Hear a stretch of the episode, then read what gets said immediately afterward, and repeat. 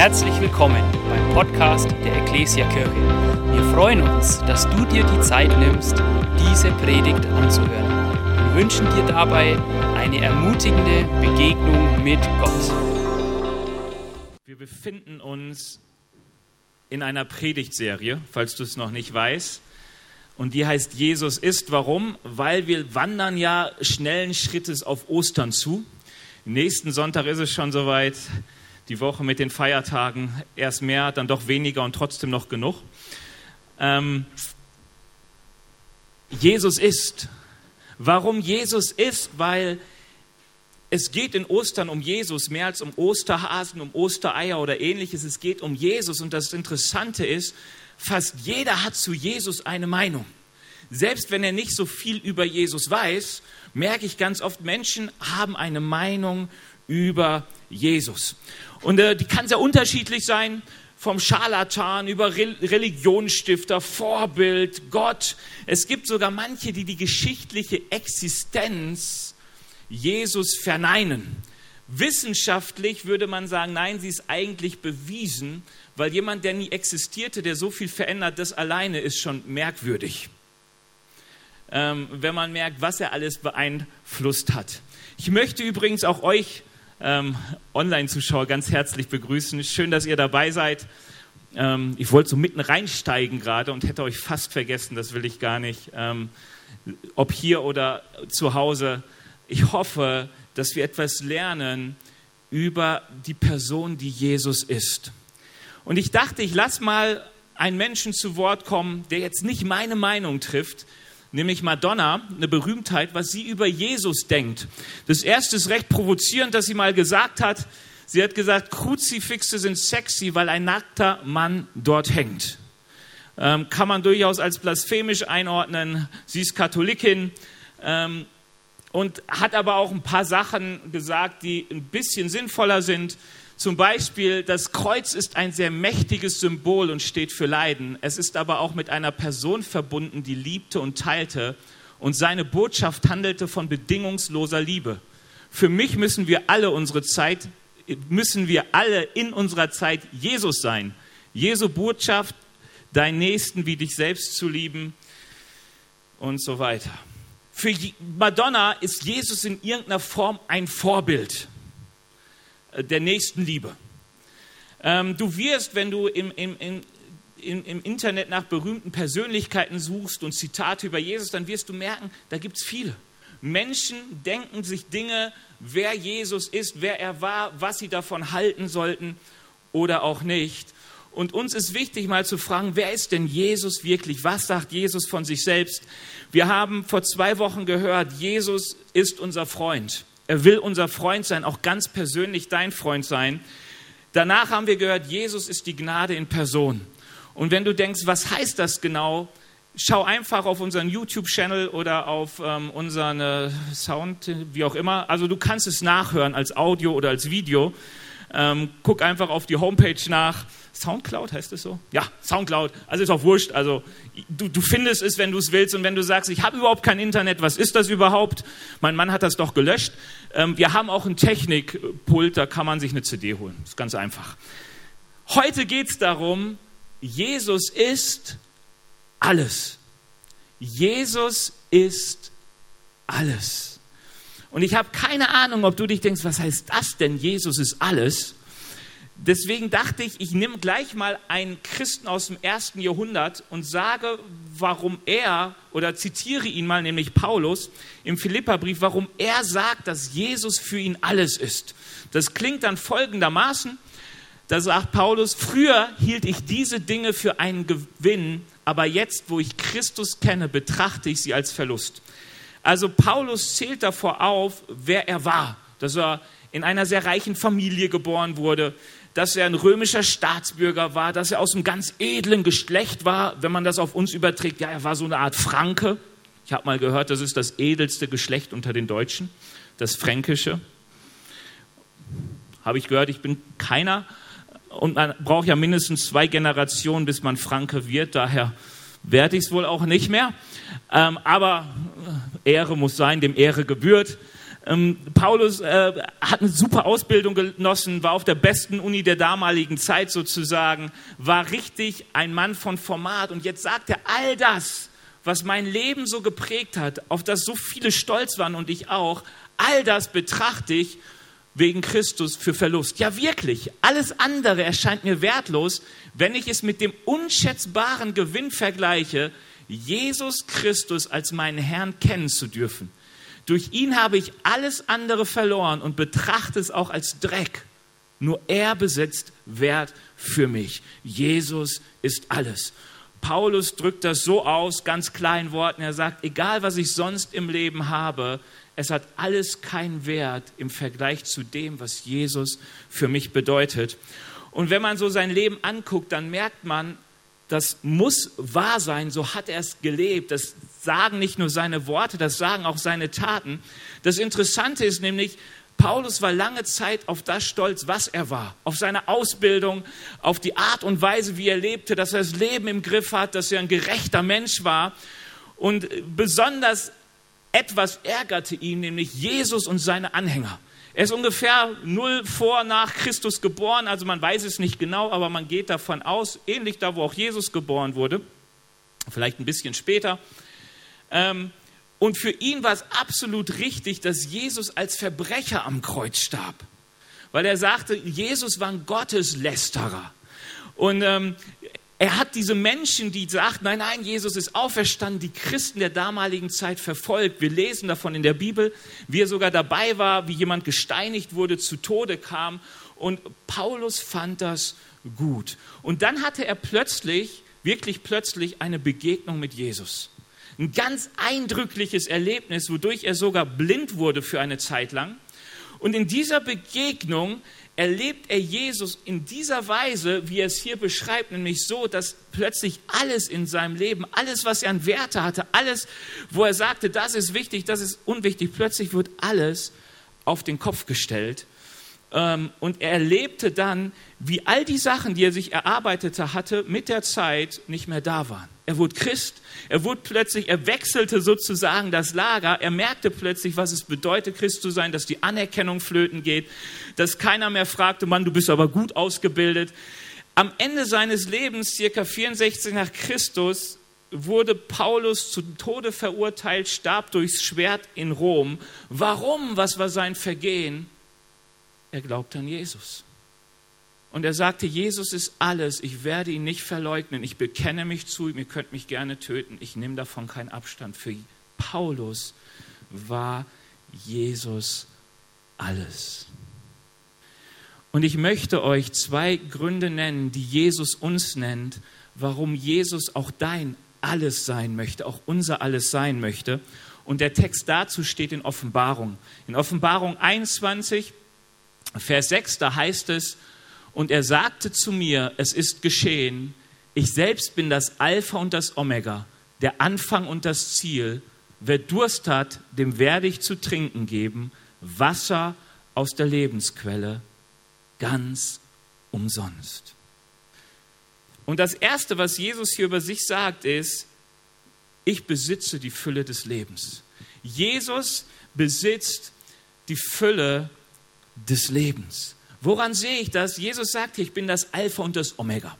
Das sind jetzt nicht unbedingt die gängigsten Begriffe, aber wir alle mussten mal Mathematik machen und in dieses Dreieck Alpha schreiben zum Beispiel. So, ähm, ich glaube, in der Physik gibt es dann auch das Omega. Da geht man von hinten ran. Was ist die Sache? Alpha und Omega ist das erste Buchstabe des Greif Alpha ist das, der erste Buchstabe des griechischen Alphabets. Daher kommt übrigens Alphabet, Alpha, A, Bet, Beta, zweiter Buchstabe. Okay, wollte ich euch gar nicht sagen, nur für, für die, die es interessiert. Und Omega ist das, der letzte Buchstabe, also unser Z. Also Jesus sagt hier, ich bin das A und das Z. Ich bin das A und das Z und alles dazwischen. Ich bin alles. Ich bin der Anfang und das Ende. Ich bin der Ursprung und das Ziel. Was Jesus damit sagen möchte, er ist der Begründer des Lebens und er kennt das Leben von A bis Z. Er kennt das Leben von Anfang bis zu seinem Ende. Alles über das Leben findest du bei Jesus. Du kannst auch sagen, Jesus selbst ist das große ABC des Lebens. Also wir merken, selbst wir reden öfters in unserer deutschen Sprache Jesus ähnlich, nur nicht in griechischer Weise, sondern in deutscher Weise. Es ist halt nicht das Alpha und das Omega, sondern das A bis Z und das ABC. Ähm, und das Interessante ist, dass Paulus Jesus so erlebt. Paulus erlebt Jesus als das große ABC des Lebens. Als Paulus nämlich Jesus begegnet, merkt er plötzlich, was das Leben wirklich ist, wie das Leben ist, wie man Leben findet. Nämlich der erste Punkt, der sich löst für ihn ist, wer bin ich? Und warum löst sich das? Weil Paulus plötzlich Begegnung hat mit seinem Schöpfer. Er erlebt Gott und er merkt, es gibt etwas in unserem Leben an Bestimmung, das dazugehört, nämlich eine Beziehung zu Gott, dem, der uns geschaffen hat. Gott bestimmt, wenn du ihn kennenlernst, wer du bist, bestimmt deinen Wert und sagt mir, wer du bist. Und das ist interessant und ich, manchmal denken wir so, ja, wer bin ich, ist so eine philosophische Frage, ist es überhaupt nicht. Es ist eine ganz praktische Frage, um die wir uns Tag für Tag drehen. Warum? Weil wer bin ich, kannst du für dich selbst nie beantworten, sondern immer nur, wenn du ein Gegenüber hast. Deswegen sind Eltern oft wichtig und spielen Eltern bei der Frage, wer bin ich, eine nicht geringe Rolle. Wenn deine Eltern dir immer sagen, du bist niemand, dann wirst du lange und viel damit zu kämpfen haben in deinem Leben, nicht davon über dich zu denken, dass du ein Niemand bist. Oder umgekehrt. Also du kannst viel hineingeben, warum Eltern spiegeln dir etwas von dem, wer du bist. Und das Interessante ist, du suchst in deinem Leben immer nach Menschen, die dir spiegeln, du bist toll. Wir lieben es doch, ähm, irgendwo Anerkennung zu finden, Menschen, die irgendwie uns gut und schön und was auch immer halten. Ähm, wir, wir suchen diese Frage, wer bin ich? Bestätige mich, ja, ich bin toll. Und Paulus erlebt, hey, das ist eine Frage, die kann Gott mir beantworten mit Abstand am besten. Er sagt mir, wer ich bin. Gott sagt mir, wer ich bin. Warum? Weil er dieses Gegenüber ist, das mich geschaffen hat und der das Leben von A bis Z überblickt. Und das Interessante ist, als Paulus diese Begegnung mit Gott hat, ähm, da erlebt er, Gott ist ja ein ganz anderer, als er vorher dachte, dass er ist. Also Paulus war ein frommer Jude. Wir würden heutzutage sagen, er war ein orthodoxer Jude. Ja, er nahm das Gebot total ernst. Er war sich sicher, ein guter Diener Gottes zu sein. Ähm, und er dachte, hey, das ist die Bestimmung seines Lebens. Einfach so das zu machen, dass es Gott gefällt. Und dann erlebt er Gott und, und merkt, dass die Anerkennung, die er ihm schenkt, ganz woanders herkommt. Er erlebt den wirklichen Wert, den er hat. Was er noch erlebt, ist, wie Gott ihm ähm, das Leben aufschließt und zeigt, was wirklich Wert hat. Eine tolle Aussage, die ich bei Paulus finde, ist, dass er sagt, ich habe es gelernt, mit Mangel und mit Überfluss zurechtzukommen. Man sagt ja so, dass wir Deutschen eher im Überfluss leben. Also wir gehören zu den eher mickrigen Teil derer, denen es richtig, richtig gut geht. Also im Gegensatz zu anderen Ländern darf man uns ein paar Monate wegsperren und wir verhungern nicht, weil wir immer noch genügend Zugang zu Lebensmitteln haben zum Beispiel. Also wir sind auch mit Leuten in Uganda in Kontakt, die wurden auch weggesperrt, aber leider lebten sie davon, dass die Leute auf den Markt gehen und das verkaufen und kaufen, was sie selbst im Garten angebaut haben, Tag für Tag. Dann sieht das Ganze schon anders aus und du merkst, wir sind privilegiert. Unser Patenkind wurde krank, hat Malaria bekommen, kam im Krankenhaus. Der Mensch fragt, ob wir nicht 160 Euro übrig haben, dass, wir, dass sie ihre Medizin bekommen. Du denkst, 130, also 160 Euro für eine medizinische Behandlung ist ja lächerlich. Haben wir übrig, natürlich. Warum? Weil wir privilegiert sind. Und trotzdem ist interessant, dass wir so oft in unserem Überfluss nicht das Leben finden. Und Paulus sagt, hey, ich finde das Leben im Überfluss, aber ich finde es auch im Mangel. Wo ich mit Gott bin, zeigt mir Gott immer, was das Leben ist. Er ist das A bis Z des Lebens, er ist das große ABC. Und er zeigt mir in all den Dingen, die wir haben, wie wir dort das Leben auch drin finden, im Mangel und im Überfluss. Mit Gott kannst du in Krankheit Zufriedenheit erleben, kannst du Leben finden, auch wenn so vieles unvollkommen wirkt. In gewisser Weise ist das ja unser ganzes Leben. Wenn du Paulus reden hörst, dann merkst du, Paulus hat verstanden, wie man in Sexualität Leben findet. Dass einem selbst Leben gibt und auch dem anderen Leben gibt. Wie man mit Geld umgehen kann, dass es lebensstiftend und lebensbringend ist. Paulus hat es so aufgeschlossen bekommen von Gott, dass er interessanterweise bei diesem Brief, den er dort schreibt, dem Philippa-Brief, das gilt so theologisch als der Freudensbrief. Warum? Weil Paulus davon so oft schreibt, freut euch, hey, seid guten Mutes, ich bin gut drauf, seid ihr auch gut drauf. Das Interessante war, er sitzt da im Gefängnis und weiß nicht, ob er eventuell die Todesstrafe kassiert. Ähm, warum kann Paulus das machen? Weil Gott hat ihm das Leben aufgeschlossen, sodass selbst der Tod für ihn nichts mehr ist, wo er sagt, oh Hilfe, plötzlich ist er da. Ich glaube, wir, wir haben so oft Angst vor dem Tod, weil wir immer denken, Mann, es muss doch noch was kommen, das kann doch noch nicht alles gewesen sein. Und Paulus sagt, hey, Gott hat mir das Leben so aufgeschlossen, dass ich immer im Hier und Jetzt das Leben finde. Dass, dieser, dass dieses Ding, was wir oft haben, dass wir manchmal in der Vergangenheit leben und sagt, ach Mann, damals hatte ich das Leben, ist verloren gegangen. Davon redet der Prediger ganz viel. Du, du, dir geht so richtig gut, du willst es festhalten, aber du merkst, es ist wie Greifen nach Wind, es lässt sich nicht festhalten und dann schwellt man in der Vergangenheit. Oder du schwellst immer in der Zukunft. Ach, wenn ich das neue Auto endlich habe, ach, wenn ich mein Handy habe, ach, wenn ich endlich einen Partner habe, dann beginnt das Leben. Und Paulus erlebt, wie Gott ihm das Leben zeigt im Hier und Jetzt. Und einen anderen Punkt, den ich so interessant fand, Paulus war ja jemand, der Menschen dann sehr lieb hatte, wenn sie so waren wie er. Wenn es dann Leute waren, die anders dachten, nämlich Jesus-Anbeter war, dann war er froh, wenn sie im Gefängnis saßen oder gesteinigt wurden. Also man konnte sagen, seine Liebe, Nächstenliebe hatte Grenzen. Ähm, und das Interessante ist, als er Jesus kennenlernt, schließt ihm Jesus den Wert auf den Menschen haben. Also das ist so interessant. Paulus wurde so ein richtig menschenverliebter Typ. Egal von welcher Sorte du warst, ob du total gottlos warst, ein Heide damals, ob du ein total frommer Jude warst oder irgendwas zwischendrin. Paulus sagt, hey, ich liebe diese Menschen alle und ich will, dass sie von Jesus hören, dass sie Jesus erleben, Begegnung mit ihm haben, dass sie erleben, Jesus ist das Alpha und das Omega. Er hat die Fülle des Lebens. Er kennt das Leben von A bis Z. Und du siehst es in, in all den Briefen im Paulus-Leben, wie er merkte, Menschen sind einfach lieb zu haben, weil Jesus sie lieb hat. Einfach weil sie von Gott geliebt sind. Er erlebt es wie bei, bei sich selbst. Gott liebt mich einfach. Und ich dachte, wie schön ist es, wenn wir das verstehen, wenn, uns, wenn wir von Gott das Leben so aufgeschlossen bekommen, dass wir merken, jeder unserer Mitmenschen, jeder meiner Mitmenschen ist wertvoll.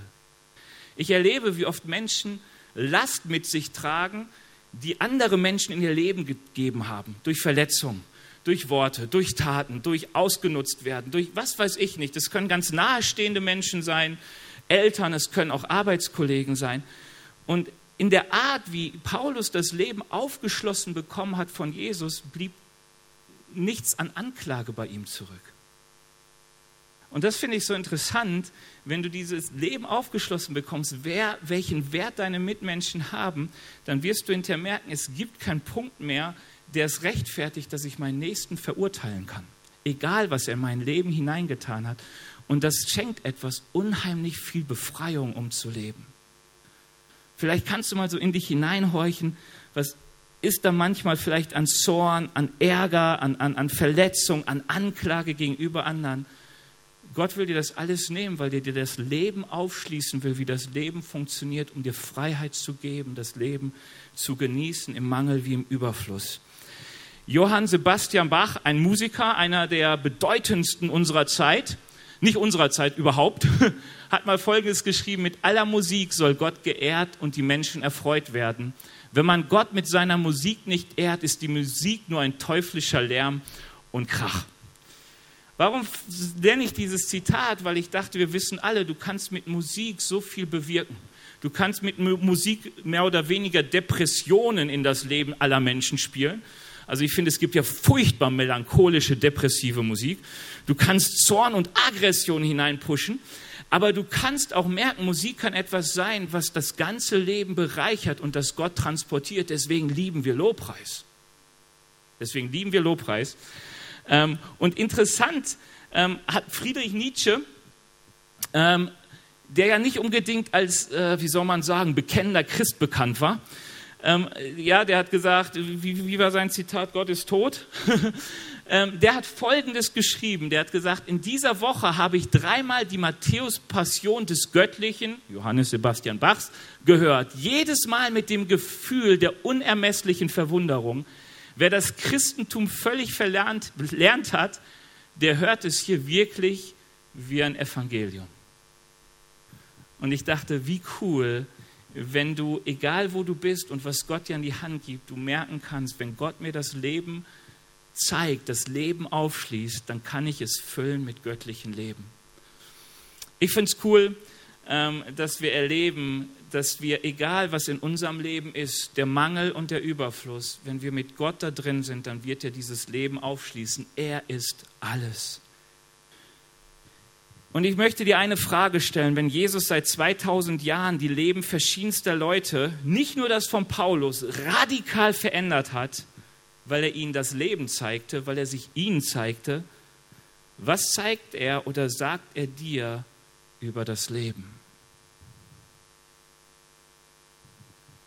Ist es auch so, dass du sagen kannst, er ist alles?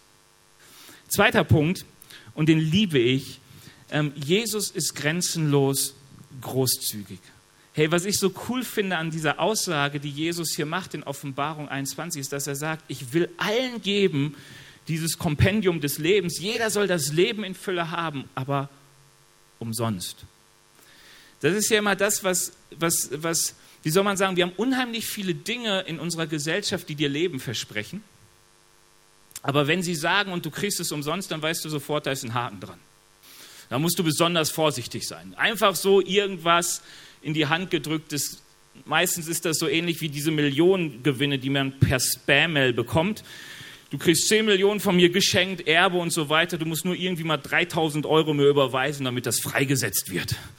Das ist ja förmlich dann umsonst. Tut es bitte nicht. Ich kenne Menschen, die haben es getan. Es ist wirklich so, es stimmt nicht. Ja. Also egal, auch wenn ein Anwalt seinen Namen drunter setzt und so, ist es wirklich fake. Hm, du kriegst das nicht umsonst. und äh, du kriegst es gar nicht. Und weißt du, wir sind es gewohnt, dass man, wenn man etwas bekommt, etwas dafür leisten muss. Das ist ganz normal. Willst du Ehre haben, musst du etwas dafür tun. Musst du Erfolg haben, musst du etwas dafür tun. Und Paulus kannte genau diese Art. Er sagt, er war jemand, der im Gesetz vollkommen war. Er war jemand, der sich wirklich anstrengt und für seine Anstrengung den Lohn bekam.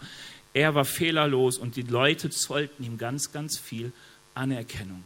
Er war ein Mann von, wie soll man sagen, mit gutem Ruf, mit Anerkennung, mit jemandem, der auch Macht hatte. Und dann begegnet er Jesus und begegnet diesem Jesus, der grenzenlos großzügig ist und der ihn einfach sagt, du bist geliebt, wie du bist. Du bist geliebt, wie du bist. Du kannst tun, was du willst. Es würde nie reichen. Ich liebe dich, wie du bist. Liebe als Geschenk. Ich schenke dir meine Anerkennung, ich schenke dir meine Liebe einfach nur, weil du bist. Und bei Paulus sind da so viele Prozesse aufgebrochen. Es ist so toll, seine Briefe zu lesen. Das ist ja der einflussreichste Mensch im Christentum ähm, zu sehen, wie, wie sich das durch sein ganzes Leben bricht, wie er merkt, oh Mann, ich habe es wirklich nicht verdient.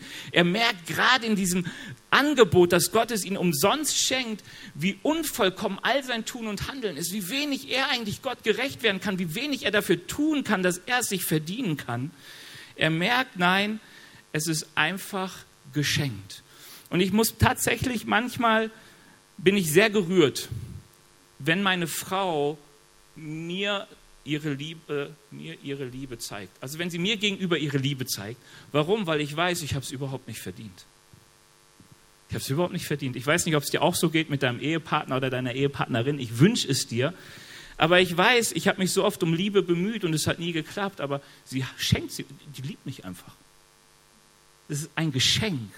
Liebe ist ein Geschenk. Und Gott sagt uns, Liebe ist ein Geschenk. Ich will dir zeigen, du kannst Liebe nicht verdienen. Es ist so wichtig, es ist kostenlos von mir. Und wir merken, wie, wie Jesus das gelebt hat in jedem Moment, wo er auf der Erde war. Er kam als Kind belangloser Eltern, unwichtiger Eltern auf die Welt. Ist doch schon interessant, dass er nicht der Sohn eines Kaisers wurde, sondern von Menschen ohne Bedeutung eigentlich. Für die wurde er ganz bedeutend. Und er hatte Kontakt mit den Zöllnern und er hatte Kontakt mit den Obersten und überall zeigt er ihnen, du kannst dir meine Liebe nicht verdienen. Es war gerade der Grund, weshalb der Abschaum der Gesellschaft sich so wohl bei ihm fühlte, weil dieser Abschaum erkannte, wir haben nur versagt, aber bei ihm finden wir trotzdem unseren Wert. Wir bekommen Bedeutung umsonst. Umsonst. Und das ist dieses, was ich lebe, Liebe an Gott, dass ich weiß, es ist umsonst. Warum sage ich das? Ich weiß nicht, ob du schon länger mit Jesus unterwegs bist, aber ich merke, wir Christen oder vielleicht sogar wir Menschen haben manchmal so ein Problem, dass dieses umsonst uns so schwierig fällt zu verstehen. Wir sind so geprägt auf, du musst etwas leisten, damit du etwas bekommst. Und ähm, wenn, wenn, wenn dieses umsonst da ist, dann ist es so radikal befremdlich, dass ich zum Beispiel immer wieder denke, okay, jetzt hat mir Gott vergeben, jetzt muss ich es aber schaffen. Sonst sagt Gott irgendwann, also Benny, mit dir, nee, nee, also mit dir kann ich echt nichts anfangen. Ne? Das äh, klappt so nicht. Ich weiß nicht, ob ihr so Gedanken kennt. Gerade wenn man mal wieder versagt, gerade wenn man mal wieder denkt, ach Jesus, du bist wohl das große ABC, aber ich glaube, es gab ein Update vom Lexikon, das steht bei dir noch nicht drin. Ich probiere das Leben mal anders zu finden und du merkst, uiuiui, es funktioniert nicht so richtig. Und dann kommst du wieder zu Jesus und du denkst, oh Mann, Jesus, wie kann ich mir jetzt deine Liebe verdienen, dass du wieder nett zu mir bist und mir vergibst, dass du wieder mit mir durchs Leben gehst. Und Jesus sagt dann, sag mal, hast du gar nichts verstanden? Ich liebe dich einfach, weil ich dich liebe. Es ist umsonst. Gerade da, wo wir an, zu versuchen anzufangen, diese Liebe zu verdienen, merken wir, wie es nicht funktioniert. Ich dachte, das ist manchmal wie wenn dir jemand etwas schenkt und du denkst, oh Mann, der ist zu groß. Hey, ich will dir etwas geben dafür. Komm, ich habe auch irgendwie hier einen Zehner und, und, kennt dir die Person, die sagt, nein, ich will nichts, es ist geschenkt und du merkst, wie schwierig es ist, Geschenke anzunehmen. Es muss mich doch etwas kosten, du musst doch etwas zurückkriegen. Ich fühle mich schuldig. Und Jesus sagt, nein, genau das ist das Prinzip von dem Leben, das ich gebe. Es ist geschenkt. Ähm, es gibt drei Möglichkeiten, mit diesem Geschenk umzugehen. Und ich will die einfach mal aufzählen. Du kannst ja mal gucken, wo finde ich mich wieder. Das eine ist, wenn Jesus mit seinem Lebensangebot kommt und sagt, ich bin das Leben. Und Jesus hat viele Beweise dafür gebracht. Ähm, der stärkste ist der, dass er an Ostern auferstanden ist. dass er sagt, der Tod kann mir nichts anhaben. Das Leben, das ich habe, ich habe das Leben so verstanden. Ich kenne das Leben so sehr, ich kann den Tod überwinden. Hammer. Ähm, das findest du bei gar nichts sonst. So, und wenn du zu Jesus gehst, wenn du dieses Angebot hörst, komm zu mir, ich habe das Lebenswasser umsonst, dann gehst die erste Möglichkeit, du lehnst es ab, weil du sagst, dieses Angebot, das wirkt, das kann nicht sein. So mit so vielen Menschen, denen ich rede, die mir dann sagen, sorry, also ihr Christen und euer Gott. Ich hatte vor kurzem eine Begegnung, ich fand sie wirklich süß, war ein netter älterer Herr, dem ich das erste Mal begegnet bin und äh, der mir dann sagte, nachdem er hörte, dass ich Pastor bin, warum belügst du die Leute, schämst du dich nicht? Und dann habe ich gesagt, wieso belüge ich sie? Und ja, du lehrst sie aus diesem falschen Buch aus der Bibel. Also er hat es ganz nett gesagt. Also ich fand er hat es nett gemacht. Ich habe ganz sympathisch gesagt, hey, ich bin begeistert von dem, was da steht. Es schließt mir das Leben auf.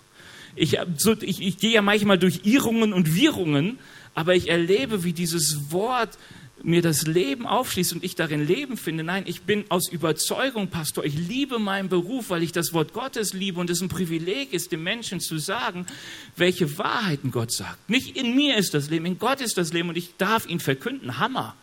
Ich belüge euch ja nicht. Ich bin absolut überzeugt davon. Aber du kannst nicht davon überzeugt sein und du lehnst es ab. Was ist für dich dann das große ABC des Lebens? Und das ist interessant, wie paradox wir sind. Ich erlebe immer wieder Menschen, die sagen, Benny, ich bin so enttäuscht vom Menschen, ich vertraue nur noch mir selbst. Ich würde dir sagen, bist du einer davon, heb mal deine Hand, musst du nicht.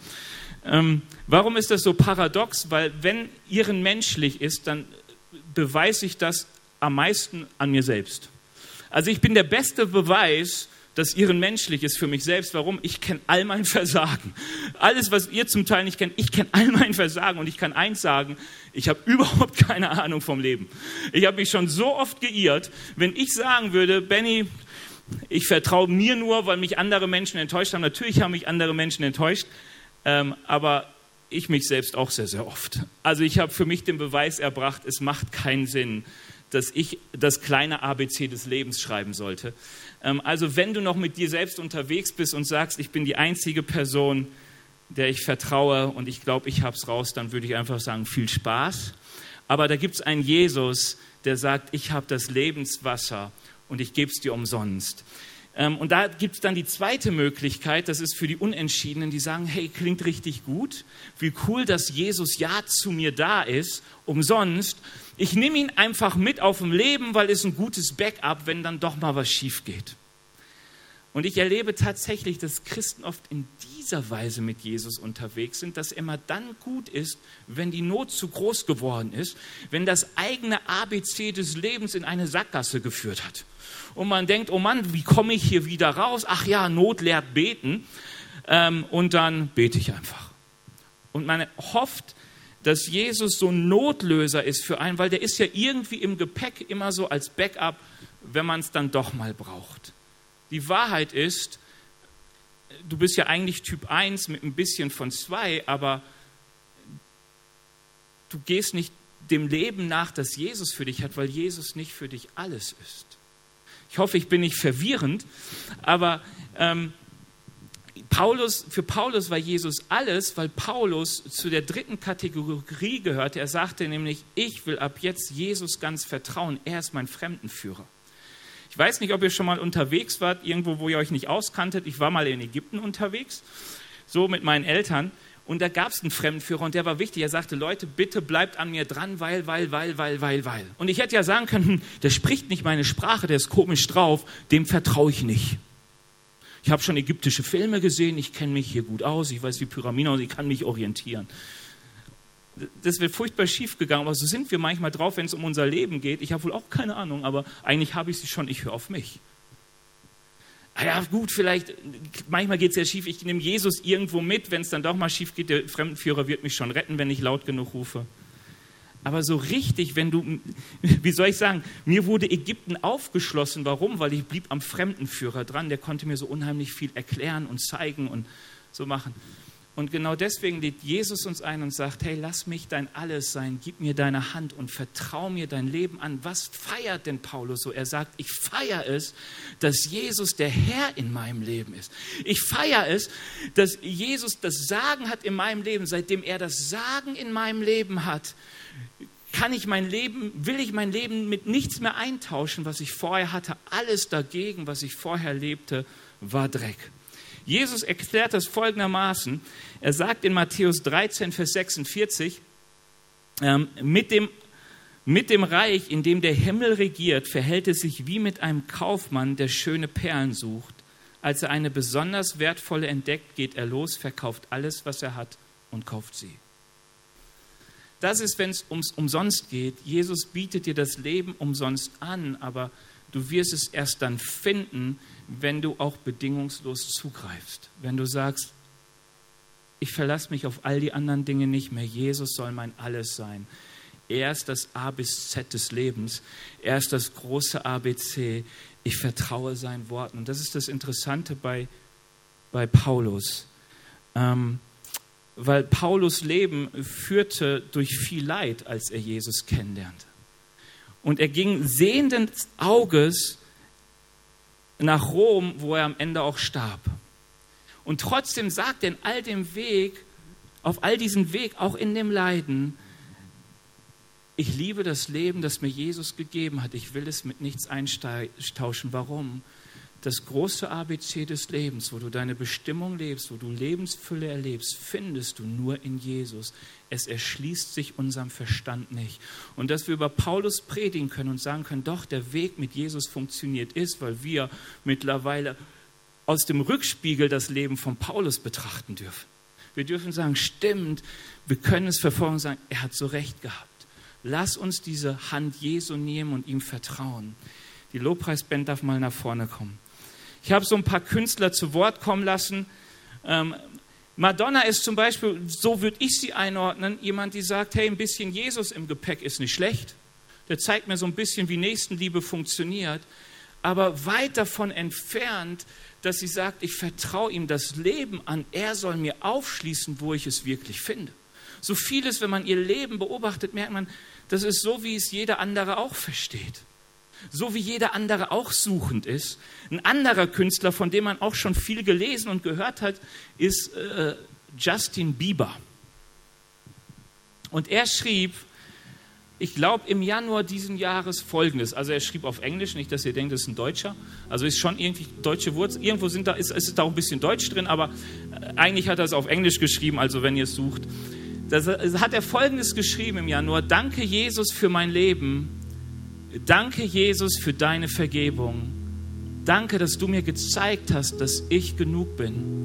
Danke, dass ich mich nicht mehr schämen muss, sondern mit erhobener Brust und erhobenem Kopf gehen kann, weil ich weiß, dass ich geliebt und auserwählt bin und mir vergeben wurde. Wer so das Leben von Justin Bieber betrachtet, der wird merken, ähm, und das ist eigentlich cool, weil er viel darüber schreibt, wie, wie, wie, wie er zu Gott steht, wie, wie, wie die Up and Downs in der Frage, greife ich nach seiner Hand oder gehe ich doch meinen eigenen Weg? Also du wirst vieles auch finden, wo du sagst, ist das wirklich so, wie es ein Christ macht? Und ich sage dir etwas, mit Jesus unterwegs zu sein, ist Beziehung und Beziehung baut auf Vertrauen. Und Vertrauen ist etwas Dynamisches.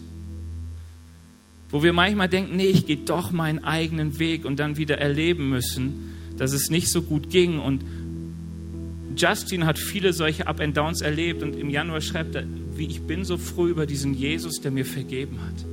Ich bin so froh über den, der mir meinen Wert schenkt. Ich bin so froh über den, der mir zeigt, wie das Leben funktioniert und mir zuspricht, du bist wertvoll. Egal bei was ich getan habe, ich muss nicht mehr nach Wert suchen, ich muss nicht mehr nach Likes suchen, ich muss nicht mehr nach Anerkennung streben, ich muss mich nicht mehr verbiegen, um irgendetwas sein zu müssen, damit ich Bedeutung bekomme, sondern ich habe Bedeutung bei ihm. Und er spricht eine Empfehlung weiter. Er sagt an die, ähm, die, die seinen Post lesen, wenn du mit deiner Vergangenheit kämpfst, gib sie Jesus. Er wird nicht dadurch belastet, Jesus liebt dich, ob du es glaubst oder nicht. Jesus liebt dich, ob du es glaubst oder nicht. Und ich will dich einladen, egal ob du jemand bist, der bis jetzt Jesus immer abgelehnt hat und seine Meinung hatte, obwohl er nicht viel über ihn wusste ähm, oder ob du schon ewig mit ihm unterwegs bist, lass Jesus dein Alles sein. Lass Jesus dein Alles sein. Sag es wie Paulus, ich will das, was er ist in meinem Leben, dass er mein Herr ist, das ist wertvoll. Alles andere hat dagegen keinen Wert. Er ist es, der mir zeigt, was das Leben wirklich bedeutet. Lad ihn wieder ein, Herr zu sein in deinem Leben oder lad ihn überhaupt mal ein zu sagen, du sollst Herr sein, du sollst mein Fremdenführer sein, du sollst der sein, der mich durch dieses Leben führt, das mir so fremd ist. Ich will wissen, wie ich es kennenlernen und erleben kann. Wir werden jetzt ein Lobpreislied hören und in dieser Zeit wird ein Gebet dort an der Wand stehen. Und ich lade dich ein, wenn du Jesus einladen möchtest, dass du es einfach sprichst, dass du eintrittst in den Dialog mit Gott. Und wenn du sagst, ja Benny, aber ich, ich zweifle noch so, ich kann doch nicht vertrauen, dann lade ich dich ein, auf jeden Fall nächsten Sonntag wiederzukommen. Weil es schön ist an der ganzen Ostergeschichte, dass als Karfreitag kam, jeder Jünger seinen Glauben verlor. Als dann Ostern kam und verschiedene Begegnungen waren, die die Jünger mit Jesus hatten, sind sie am Ende für Jesus in den Tod gegangen. Und ähm, wenn du im Moment noch zweifelst, komm auf jeden Fall Sonntag, nächsten Sonntag vorbei. Vielleicht hilft dir der nächste Gottesdienst, Jesus mehr zu vertrauen. Aber wenn du jetzt schon genug Vertrauen hast, wag den Schritt. Gib ihm deine Hand und sag, du sollst mein Herr sein. Ich vertraue dir. Herr Jesus, ich danke dir für die Zeit, die wir jetzt haben und ich danke dir dafür, dass du uns in Begegnung mit dir führst, weil du unser Alles sein willst. Herr, du willst nicht nur unser Vorbild sein, du willst nicht nur irgendein netter Mensch sein, der ein nettes Vorbild ist, was Nächstenliebe angeht. Herr Jesus, du willst nicht jemand sein, der die Geschichte irgendwo beschrieben hatte, sondern du willst unser Herr sein, unser Gott, der, der uns das Leben zeigt, der, der uns durchs Leben führt. Und ich bitte dich, dass du jetzt diese Zeit in deine Hand nimmst, Heiliger Geist, dass du an unseren Herzen wirkst, dass wir dir neu dieses Vertrauen zusprechen. Herr Jesus, sei mein Ein und alles. Herr Jesus, danke, dass du Schuld vergibst. Danke, dass dieses Wasser des Lebens von dir kostenlos ist, dass es nicht zu verdienen ist, sondern dass wir einfach uns wirklich da hineinfallen lassen dürfen. Jesus, nimm du diese Zeit, Heiliger Geist, wirke. Dass auch Verletzungen gehen, dass Klage gegen Menschen gehen, dass, dass, dass wirklich so Heilung in unser Leben hineinkommt. Ich danke dir für Jesus. Ich will dich einladen, dass du das tust, dass ganz besonders, wenn du in deinem Herzen Enttäuschung trägst gegenüber Gott, ich weiß nicht, wie es dir geht, aber ich wollte eigentlich gar nicht mehr auf die Bühne, aber ich hatte so den Eindruck, das mal weiterzugeben, wenn du dich von Gott enttäuscht fühlst, weil du sagst irgendwie, ich habe gebetet, es ist nicht geworden, Dinge, die in meinem Leben sind, wie konnte es Gott zulassen? Ich möchte etwas sagen, Gott hat dich nie enttäuscht oder hat dich nie verletzt, sondern ähm, er will dir dieses Lebenswasser geben, du darfst ihm vertrauen. Du darfst, du darfst wirklich seine Hand nehmen und, und dich auf ihn einlassen und darfst erleben, wie er dir Wunden heilt und wie er dir den Reichtum deines Lebens aufschließt. Und ich lade dich einfach ein, gib Gott das, was dich enttäuscht hat, gib Gott das, was, was dich verletzt hat, sag ihm die Dinge. Ich, es gibt so eine Kategorie in der Bibel, die heißt Klagepsalme. Und wenn du die liest, oder die Klagen der Leute, dann merkst du, wie Menschen, die mit Gott unterwegs sagen, Gott ihr Leid klagen, zu sagen, Gott, warum hast du mich so enttäuscht? Ich fühle mich so betrogen von dir. Gott, ich verstehe dich nicht. Und ich glaube, dass der erste Schritt zur Heilung für deine Seele ist, sag Gott genau das, was du denkst. Sag ihm, was du fühlst. Weil er möchte dir zeigen, dass er anders ist, als wie du ihn erlebt hast. Herr Jesus, du siehst, wer hier ist und wer Verletzung von dir in seinem Herzen trägt, Herr, wer, wer, wer sich verletzt fühlt von dir, wer sich enttäuscht fühlt von dir, wer so Schwierigkeiten hat, dir zu vertrauen, weil er denkt, ich habe es doch versucht und ich wurde enttäuscht. Herr Jesus, ich bete dich, dass du Heilung wirkst, Heiliger Geist, dass du das Herz öffnest, dass das, was weh tut, was an Schmerz da ist, dass es wirklich rauskommt, dass es zu dir kommt und dass du anfangen kannst, die Wunden zu heilen. Danke, Herr Jesus, dass du der Gott bist, der Heilung schenkt. Und danke, dass wir dir alles bringen dürfen. Du hörst zu und du fängst an zu handeln. Danke, dass du über Beten und Verstehen in unser Leben handelst. Und ich bete dich, dass du jetzt ja, hilfst, dass dieser erste Schritt des Vertrauens gegangen werden kann.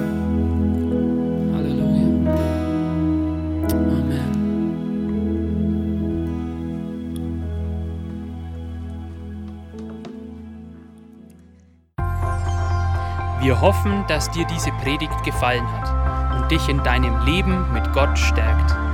Außerdem wollen wir dich gerne besser kennenlernen. Dazu bist du herzlich eingeladen, unsere Sonntagsgottesdienste um 9.30 Uhr und 11 Uhr zu besuchen.